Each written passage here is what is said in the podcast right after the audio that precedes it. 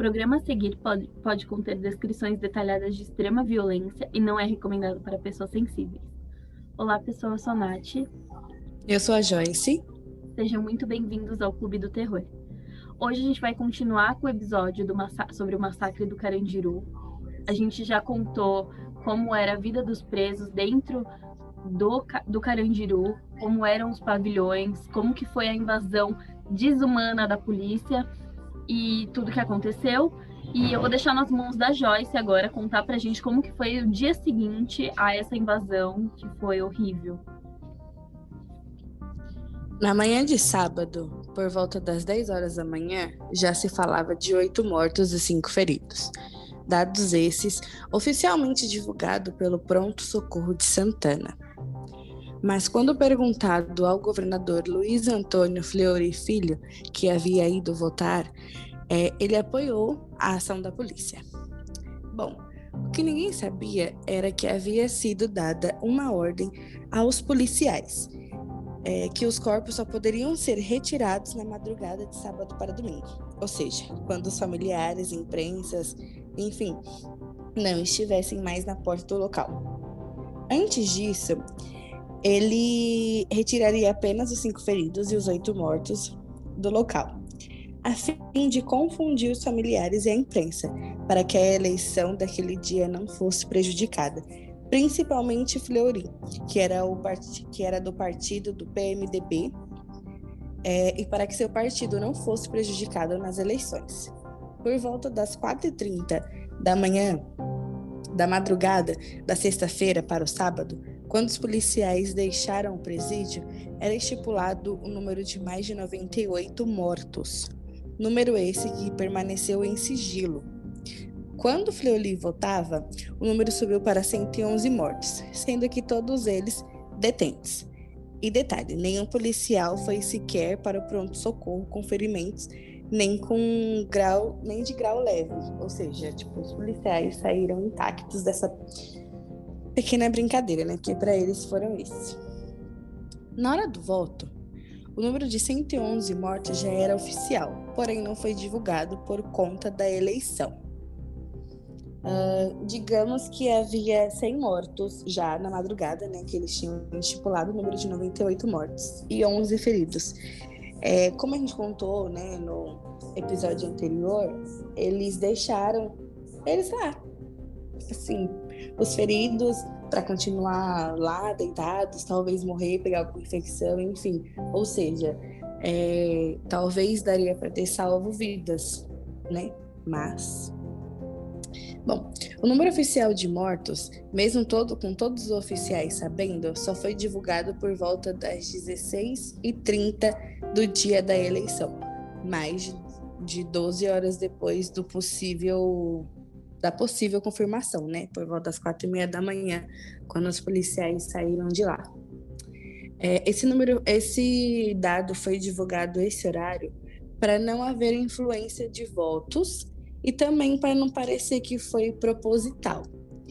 É, faltando, né, já que faltava só meia hora para acabar o dia da eleição. Mas vale ressaltar que o PMDB era o partido do poder na época, tá, gente? É, mesmo que o Flioli ele ainda estava em se candidatando e tudo mais, mas esse esse partido já era o partido da época. Bom, foi divulgado que não havia reféns nem risco para a sociedade, muito menos tentativa de fuga. Uh, aí, essa partezinha aqui, gente, é super válido você ressaltar e vocês prestarem atenção. Uh, foi perguntado para um policial se havia risco para a cidade, é, tentativas de fuga e reféns para que toda essa para toda essa violência. Eu a resposta legal... do policial foi Desculpa te interromper, mas eu acho legal a gente falar para eles como que foi esse diálogo, porque eu acho super importante para o entendimento de como era a posição da polícia nesse aspecto. Então, se você quiser fazer a pergunta do repórter, eu posso fazer a, resposta do policial para as pessoas entenderem como que foi a posição da polícia nesse nesse caso. Pode ser assim? Pode. Então vamos lá. Se não haveria risco para a cidade, tentativas de fugas e reféns, para que toda essa violência? A resposta do policial foi a seguinte: os presos que estão lá dentro também poderiam evitar de serem presos, de estarem condenados. Ou seja, é uma pergunta difícil. Se os presos não estivessem presos, não haveria consequências. No meio do tumulto entre policiais familiares, algumas entidades de defesa dos direitos humanos e comissões de políticos conseguiram entrar no local e tirar fotos de várias celas, onde os presos foram mortos. Dentre, dentre essas fotos tinham marcas de tiro. É, armas que foram utilizadas foram fuzis e metralhadoras é, colchões ensanguentados, lençóis e sanitários é, ensanguentados também. Em uma dessas imagens, mostra nitidamente um preso ferido. Ele tinha hematomas nos braços, pescoços e no rosto. Nitidamente. E foi aparentemente espancado covardemente. É, só por esse pequeno detalhe, né? embaixo da, da cena do crime e pela resposta do policial, a gente percebe nitidamente que eles não trabalharam com nenhum tipo de, de cuidado. Simplesmente eles invadiram o local, eles simplesmente saíram atirando e, eles também não estavam nem aí se eram ou não seres humanos, né? Como a resposta que a Nath interpretou pra gente. A culpa de deles estarem lá eram exclusivamente deles, então os policiais meio que não vou fazer nada, vai ficar por isso e para eles estava tudo certo. Bom, durante essa visita, né, as comissões e as entidades foram ao pavilhão 9, onde ocorreu a confusão é, na enfermaria do pavilhão 4, onde ficava a enfermaria, e em outros pavilhões, para ouvir os outros detentos. Foram ouvidos cerca de 100 detentos. A conclusão foi que a palavra massacre descreve nitidamente o que havia ocorrido no pavilhão 9. Uh, só um adendo: massacre, matar cruelmente grande número de pessoas ou animais, ato ou efeito de massacrar, causar sofrimento psicológico ou físico. Ou seja, né? Vendo aqui o que significa a palavra massacrar, a gente percebe que não teve piedade, não teve um consenso, não teve tentativa de diálogo, foi simplesmente vou entrar e vou acabar. Entre aspas, né? Abre aspas, raça, fecha aspas por conta. Porque é assim que eles tratam os, os presos condenados. Acha que porque a pessoa errou, que ela simplesmente tem que ser tratada dessa forma.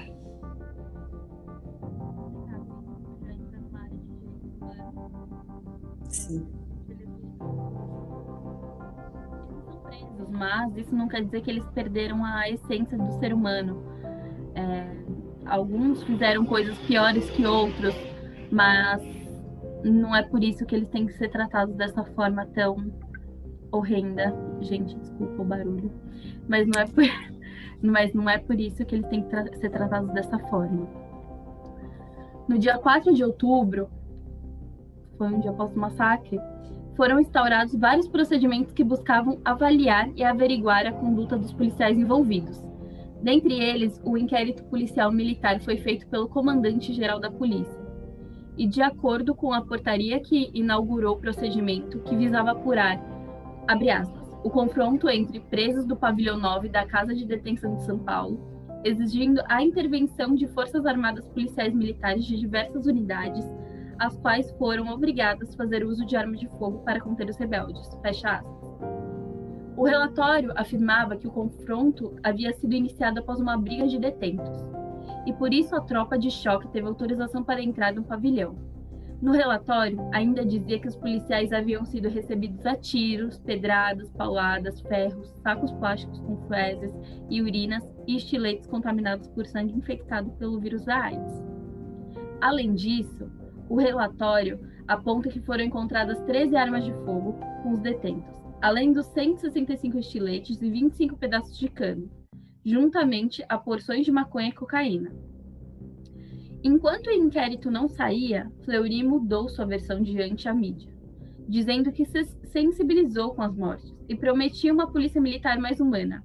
Por conta do massacre e das ameaças do dia 7 de outubro, o secretário de Segurança, Pedro Franco de Acampos, pediu demissão do cargo, além do diretor do complexo do Carandiru e outros três oficiais terem sido afastados de seu, de seu cargo. Gente, quando a água bate na bunda, um quer pedir demissão, o outro fala que não foi ele, o outro culpa o Zezinho da esquina, que não teve nada a ver, o outro põe a culpa não sei o que. Do... Gente, tá na cara de que isso foi. Foi, como que eu posso dizer? É, eles queriam eliminar mesmo. Eles queriam acabar com aquilo. E, as, e os presos, eles não estavam, eles não. Gente, a maioria que morreu, todo mundo que morreu foi, foram presos, né? não teve nenhum policial ferido, então é muito esquisito isso. Eles não estavam correndo perigo nenhum, os policiais.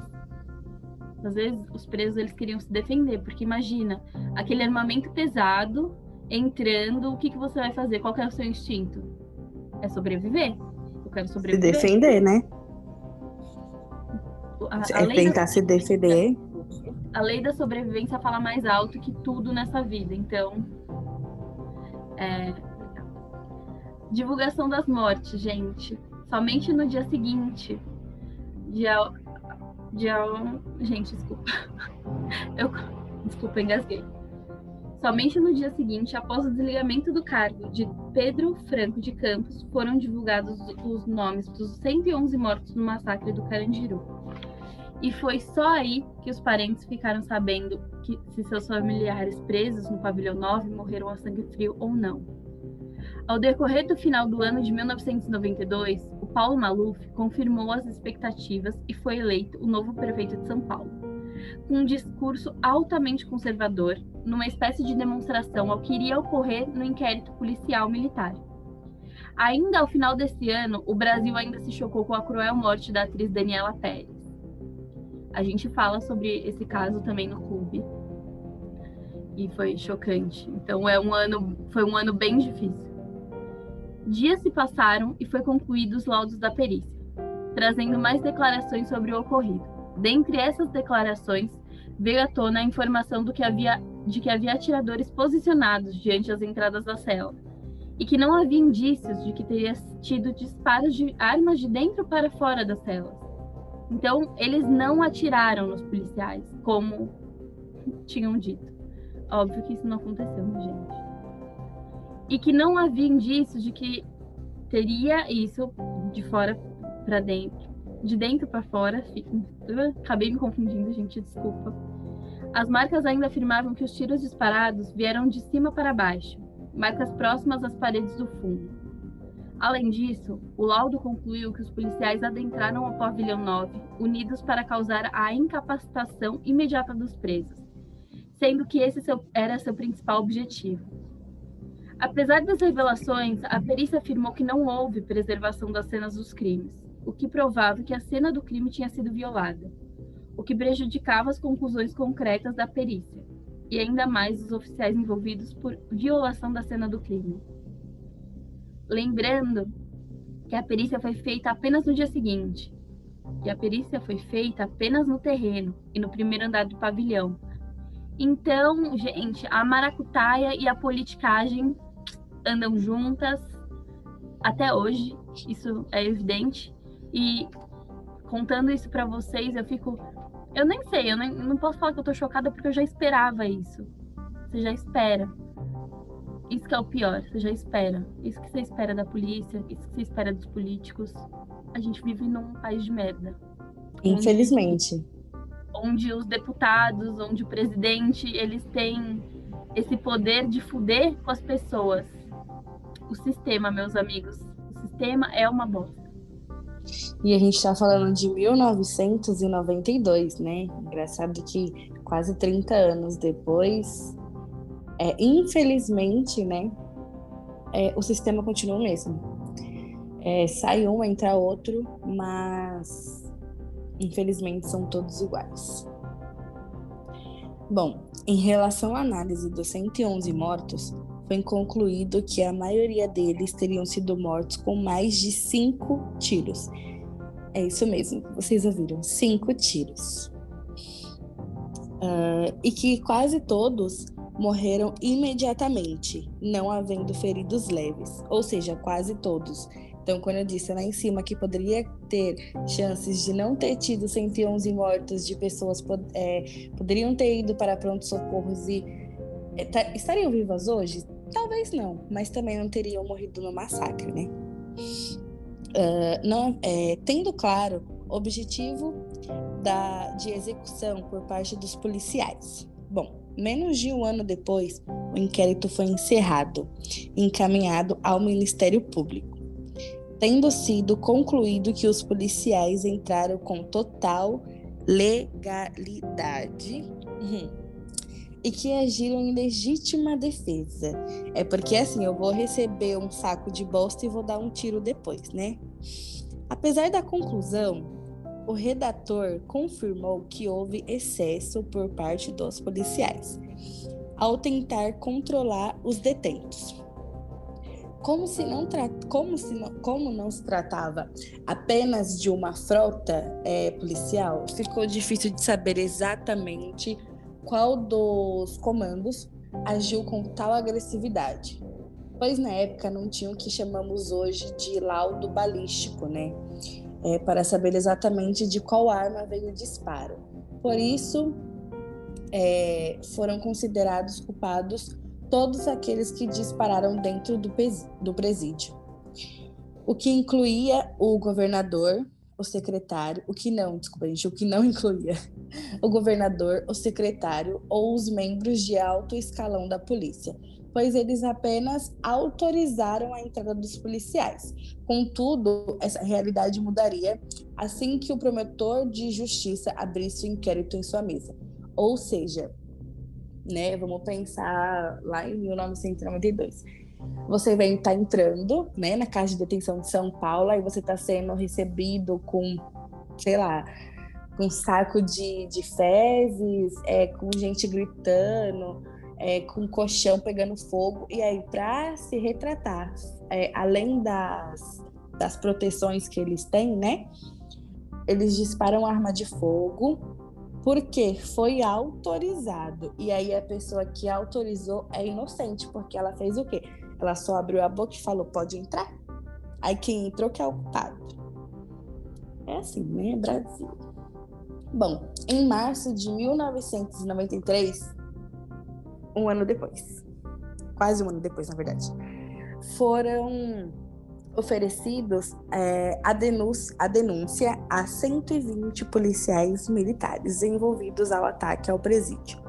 Dentre esses 120 homens, 18 deles eram os maiores da patente da PM é, de São Paulo, incluindo o coronel Ubiratã e o Luiz Nacara, Nacarrarada, conhecido como um dos policiais que entraram nas celas e metralharam presos. Por conta da individualidade e pouca tecnologia, para apurar a fundo, cada frota ficou responsável pelos mortos dos andares que ocuparam. O processo teve 30, 36 audiências interrogativas, além de outras dezenas focadas apenas para ouvir as 51 testemunhas. É, só para vocês entenderem um pouquinho mais. A cada, cada andar foi designada para um para uma patente da polícia. E aí, na hora de julgar, cada um ficou com o seu. Cada um ficou com o seu andar. Uh, mesmo com o processo sendo contra a Polícia Militar, ele foi julgado pelo Conselho Especial da Polícia Militar, é, mesmo sendo um crime doloso contra a vida. É, com, todos os, com todos os laudos e arquivos de testemunhas é, e interrogatórios, para surpresa de muitos, e com, o Conselho Especial da Polícia Militar se disse incapaz é de dar continuidade ao processo, levando assim o processo para o júri comum, com a declaração de que, abre aspas, havia indícios é, de que autoridades civis, ou seja, não militares, participaram do crime.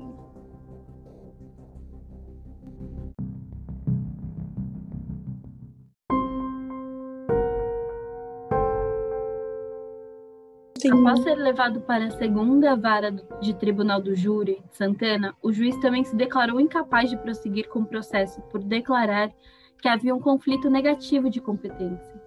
Nesse meio tempo de declarações de incompetência para julgar o caso, mais de dois anos se passaram. Enquanto esse conflito era analisado pelo Superior Tribunal de Justiça, os crimes de lesões corporais leves cometidos pelos policiais, a Lei 9.299-96 foi sancionada, onde dizia, abre aspas, subtraiu-se da Justiça Militar Estadual a competência para o julgamento dos crimes dolosos contra a vida, praticados por militar contra civil, passando-os para a esfera de, da competência da Justiça Comum. Fecha aspas. Assim, os policiais denunciados seriam levados a júris populares. Dessa forma, quando os autos chegaram à segunda vara do júri Santana, o juiz que ali julgava ficou em dúvida do que fazer, por conta da nova lei que havia acabado de sair. A lei dizia que os crimes, apenas os crimes dolosos, deveriam ser julgados por júri popular, mas havia outras denúncias juntamente feitas que não se encaixavam na lei. Isso fez com que o juiz apenas pronunciasse os denunciados pronunciasse que os denunciados pelos crimes, levando novamente o julgamento ao Conselho Especial da Polícia Militar. E após todo esse conflito, ao final do ano de 1996, o juiz decidiu que o julgamento deveria ser feito outra pronúncia de defesa e que todos os crimes deveriam ser julgados pelo mesmo júri e não de forma separada, mesmo sendo um processo de duas partes distintas. Quando tudo aparentava estar entrando nos eixos e o processo começava finalmente a entrar em andamento, o coronel Ubiratã estava prestes a bagunçar tudo. No dia 2 de janeiro de 1997, quando tomou posse como suplente de um deputado estadual, com essa posse, o coronel ganhou o que chamamos de furo, privile furo privilegiado, deixando assim a segunda vara de tribunal de júri de Santana sem saída.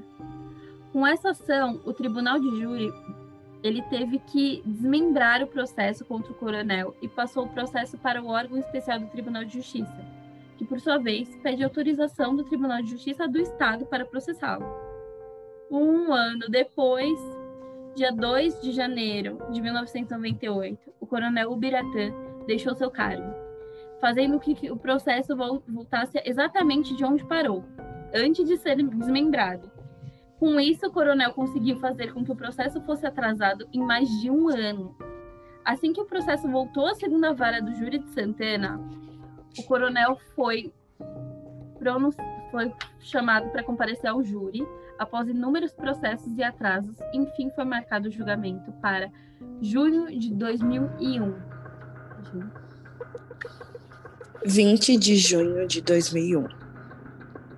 Abre aspas. Cinco homens e duas mulheres começaram a julgar o homem que comandou o ataque ao presídio do Carandiru, em São Paulo, há quase nove anos.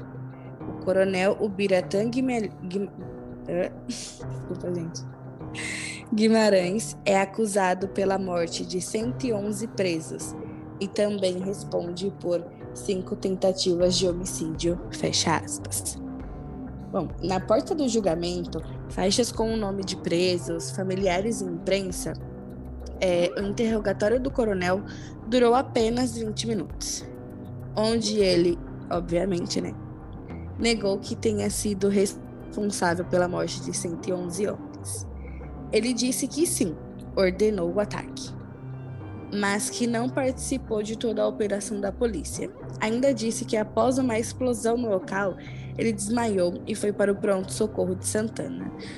A pessoa demora nove anos para ir a julgamento, nega que participou em 20 minutos, né? E tá tudo bem. Foi então que as pessoas começaram a se dividir. uns dizendo que se ele não apertou o gatilho, ele não teria culpa. Já outros diziam: se ele ordenou, ele é tão culpado quanto. E nisso, o Brasil, né, o mundo, porque esse crime chocou o mundo, se dividiu. Após dias e dias de debates e interrogatórios, o júri decretou que o coronel tomou a melhor decisão cabível no momento, em que o pavilhão 9 estava descontrolado. Mas também concordaram que as medidas para acalmar os detentos haviam sido agressivas demais e que o coronel deveria se responsabilizar por isso. É, com essa decisão, o júri condenou o coronel a 632 anos de prisão, podendo recorrer em liberdade, claro, né? Mesmo com essa decisão, os advogados de Ubiratã tinham uma carta na manga para recorrer ao decreto. O recurso de apelação dos advogados para o coronel ser é, inocentado foi, abre aspas, em matéria jurídica, o, o estrito cumprimento do dever legal e o, e o fato de não se poder exigir conduta diversa do agente perante a situação configuram, respectivamente, exclu é, excludentes de licitações de capacidade. É, o que por si só afasta a possibilidade do coronel ser considerado culpado pelos fatos dos agentes. Fecha aspas. Ou seja, como os, as pessoas que estavam analisando o caso falaram que era a melhor saída no caso, né? Foi a, a, a saída mais rápida e mais fácil para todo mundo ele não poderia ter sido julgado pelo fato deles concordarem. É mais ou menos essa que foi a palavra dos policiais. Era assim, se você concorda que ele fez o, o ato certo, por que, que você está condenando ele por ele ter feito? Foi basicamente isso que os advogados fizeram. Bom, ou seja, a condenação do coronel seria uma aberração jurídica, porque eles estavam concordando e discordando ao mesmo tempo. O que, né, perante leis e decretos e tudo mais, isso não existe. A lei é muito clara, ou é o sim ou é o não. Uh, já que os próprios juízes, né, enfim, concordaram que não havia outra decisão a ser tomada naquele momento. Ou seja, o coronel seria ou não seria preso? Ainda guardando em liberdade, o coronel Biratã foi eleito deputado estadual, desta vez como efetivo e não como suplente, voltando ao órgão especial do Tribunal de Justiça, chegando lá apenas em 2003, e apenas três anos depois, em fevereiro de 2006, que o recurso foi julgado pelo órgão especial. Contudo, o órgão entendeu que os júris, na verdade, estavam absolvendo o coronel, por conta da apelação dos advogados. Uma semana após essa sentença, o, o Biratã ele foi absolvido das acusações. Com a decisão do órgão de justiça, houve um conflito de interesses, pois um lado alegava que o fato dele ter tido um furo privilegiado o absolveu, enquanto os outros policiais aguardavam o desfecho para saber o que aconteceria com eles. Para ter uma ideia do quanto demorou para ambas as partes, tanto o órgão especial quanto a segunda vara do Tribunal de Justiça, entrarem em comum acordo com a sentença de Uberatã, o mesmo foi assassinado em setembro de 2006 e apenas dois anos depois, em agosto de 2008, após 16 anos do massacre, foi que os embargadores e os júris entraram em um acordo diante ao sistema de Tribunal de Justiça. Depois desse acordo, os policiais envolvidos tiveram prazo para se manifestarem sobre o documento. Manifestações essas só chegaram ao final de 2009 Finalmente, em fevereiro de 2010, dez anos após a decisão de pronúncia, que os policiais da seção criminal entendeu que eles deveriam sim ir à júri popular. Após pedidos de defesa, os autos retornaram à primeira instância em 2011. E após novas discussões processuais, incluindo os novos pedidos de confrontos balísticos, quase 20 anos depois do crime, os julgamentos foram marcados marcados para os anos de 2013 e 2014, tendo um processo de sido dividido em quatro partes, de acordo com cada andar do pavilhão 9. Em abril de 2013, 26 policiais que invadiram o segundo andar do pavilhão foram a júri popular, por 15 das 111 mortes. Após seis dias de julgamento, 23 agentes foram condenados a 156 anos de prisão, sendo que três policiais foram absolvidos por não terem entrado juntamente com a tropa. Em 29 de julho de 2013, 25 policiais da mesma rota foram condenados a 624 anos de prisão pela morte de 54 dos 111 mortos do terceiro andar do pavilhão. Já em março de 2014, 10 policiais do GAT foram a julgamento pela morte de, de 8 dos, 11, dos 111 mortos dos, dos presos do quinto andar do pavilhão tendo sido nove policiais condenados a 96 anos de prisão e um condenado a uma pena de 104 anos. Por fim, na última etapa do julgamento, no dia 2 de abril de 2014, 15 policiais do COI foram condenados a 98 anos de prisão pela morte de quatro detentos do quarto andar. Ao total, foram 74 policiais condenados pelas mortes ocorridas em 2 de outubro de 1992 no Carandiru. Todas essas condenações, como sempre, puderam passar pelo processo de recorrer. E todos os advogados alegaram que não era possível individualizar a conduta dos policiais, nem dizer de qual arma saíram as balas que efetuaram os disparos, e ainda mais de qual arma o detento foi acertado, indo em contradição ao Código Penal. Após esse processo de recorrer, passaram quase dois anos, e no ano de 2016, julgado, e o Tribunal de Justiça resolveu simplesmente anular o caso. Eles alegam que não tem como saber quais foram os crimes de cada policial individualmente. Ainda havia pessoas que achavam que os policiais deveriam ser absolvidos das denúncias. Mesmo com a anulação, o Ministério Público do Estado de São Paulo veio recorrer da decisão de anulação. Em abril de 2018, tiveram a sentença de continuar com a anulação do processo. Porém, novos júris deveriam ser realizados. E até o presente ano de 2020, 28 anos, 28 anos depois, 29 agora em outubro de 2021, ainda não há data para esse júri. Amigos, 28 anos depois, ninguém foi condenado, ninguém foi preso. Pelo contrário, alguns policiais ainda foram promovidos de seus cargos e vivem lindamente soltos por, por São Paulo. E, gente, o caso da Marielle vai ser resolvido só lá em 2040 pelo que eu tô vendo aqui também comparando. Se for resolvido, né, assim. Porque corre o risco de ser é, arquivado novamente. Tem, tem muita saída. Gente, a gente vai começar agora é, a falar os detalhes do massacre. Eu só quero falar que se vocês forem sensíveis a conteúdos que, enfim, falam sobre morte, sobre esses assuntos, eu peço que vocês não escutem o que a gente vai falar agora. Sim. Bom, ao entrarem no prédio, os policiais é, de cara renderam 20 homens.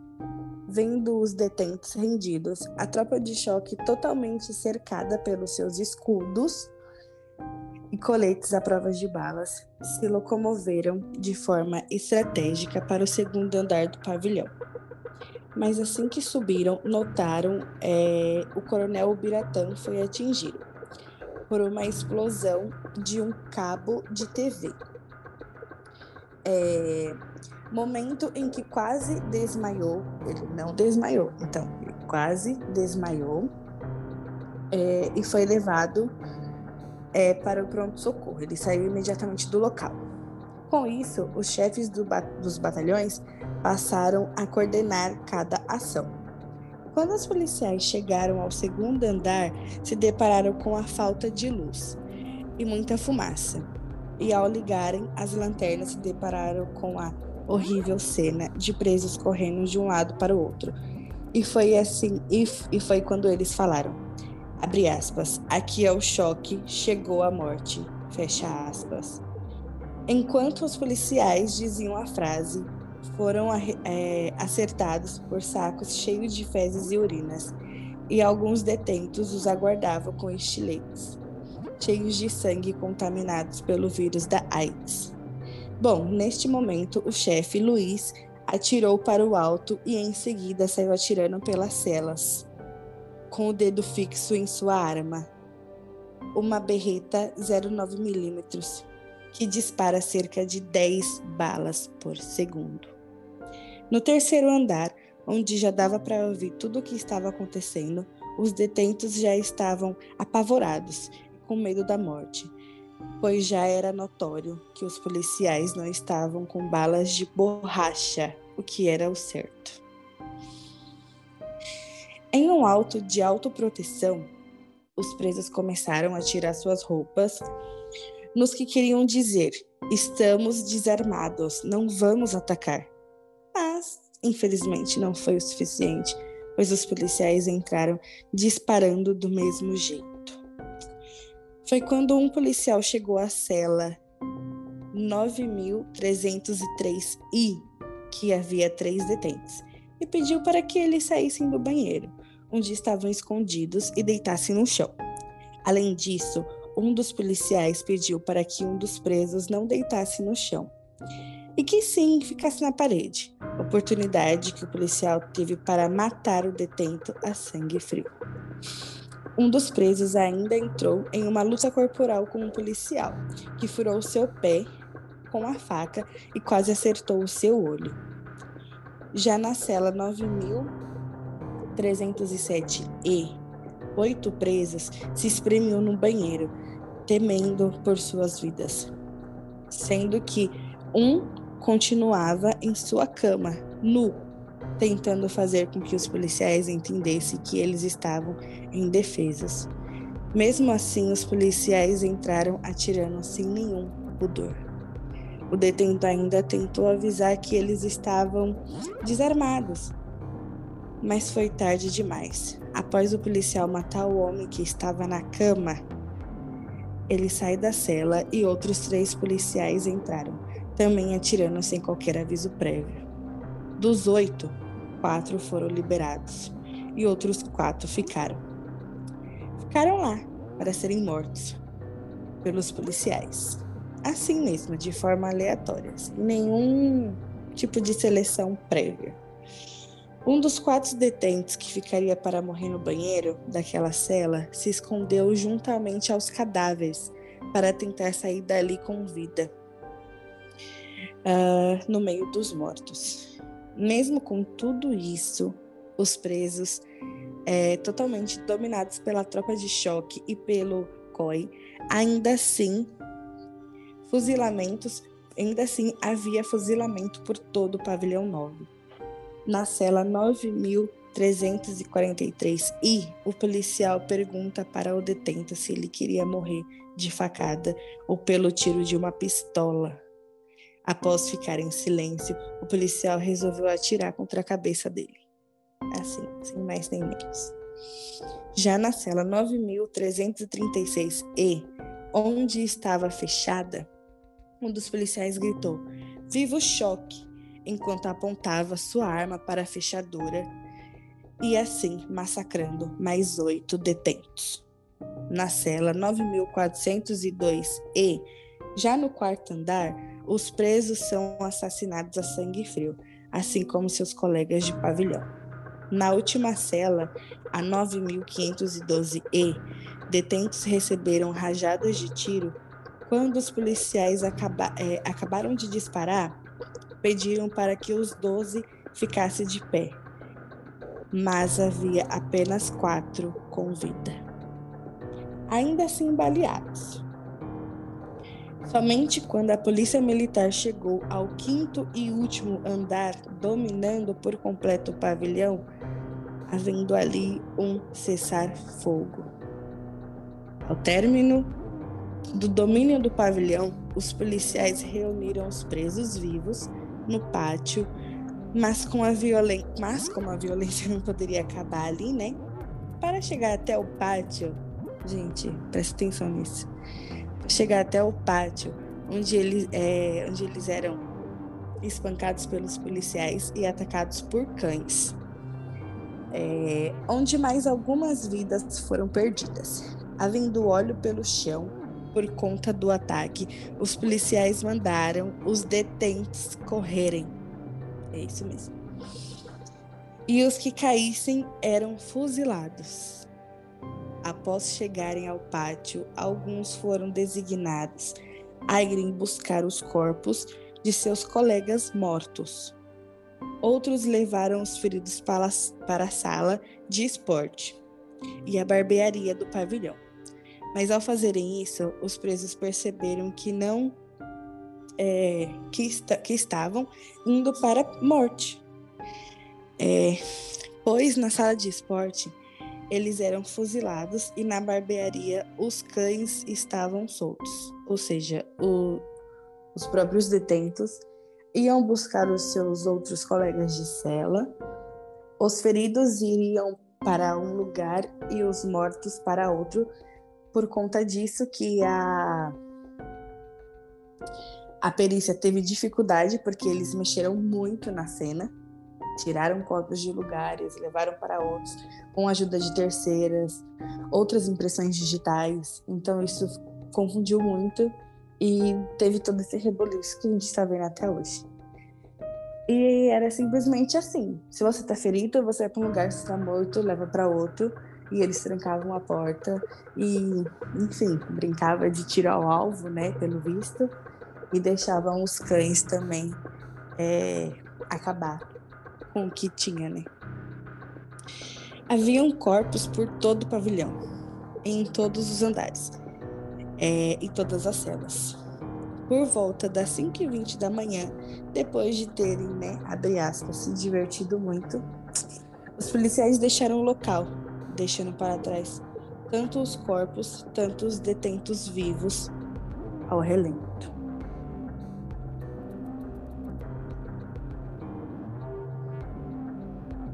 É, não, não sei nem o que dizer. É bizarro isso. Bizarro é, ela, a Joyce falou sobre eles serem espancados. Isso era tipo um corredor da morte, onde os presos eles passavam, então eles sofriam todo tipo de ataque.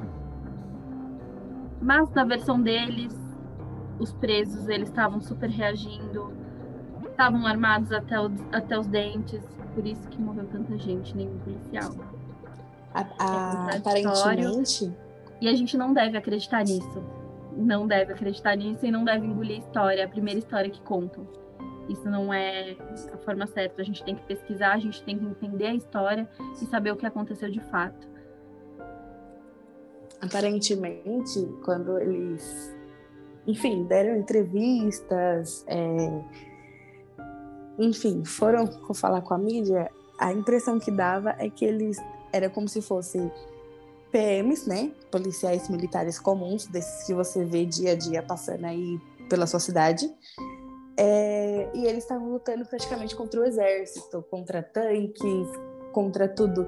Porque a forma como é dita. Né, a gente já percebe pela entrevista do, do coronel, falando que os, que os detentos não tinham nem que ter feito crime para não estar lá dentro. Ok, parcialmente, você não está errado o ser humano erra, o ser humano erra. Então ele já estava pagando. Não, não, tinha essa necessidade. Agora, você querer, eu, Joyce, né? Minha opinião. A pessoa vem tacando o saco com fezes e urinas. E aí você vai se defender com bala. E, gente, um adendo aqui, né? Por quê? Qual é a dificuldade em usar bala de borracha? Qual é a dificuldade? Gente, eles poderiam ter usado gases de pimenta que arde o olho ali. Quem já foi para, enfim, qualquer aglomeração em rua, quando era possível, deve, já deve ter visto. Em gás de pimenta tem bala de borracha, tem cacetete. São coisas que machucam, são coisas que, ma que machucam. É violento? É violento. Mas sabe aquela frase dos males o menor? Antes você ter uma ferida do que você morrer? Mas fica aí o questionamento.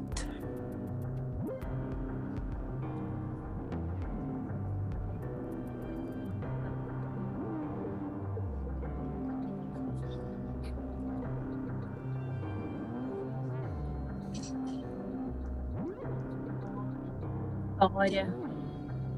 Humanos, ser humanos. E é isso. O ano é 2021 e nada, absolutamente nada foi feito em relação aos 111 homens mortos por diversão. E conhecendo bem nossa justiça, nada será feito tão cedo. E conta pra gente o que você achou dessa, dessa segunda parte, que a gente vai adorar saber. Gente, estamos curiosos. Quero saber se vocês concordam essas vidas poderiam ter sido poupadas? Sim, não. Quem ordenou é culpado, não é. Né? Fica aí o questionamento. É, é aquela famoso, famosa, famosa frase, né? Eu, não foi eu que fiz, né? Não foi eu que fiz, não foi eu que apertei o gatilho. Fica aí as observações e as nossas opiniões para vocês. A gente espera muito que vocês Responda, a gente quer muito saber. E até o próximo episódio. Até o próximo.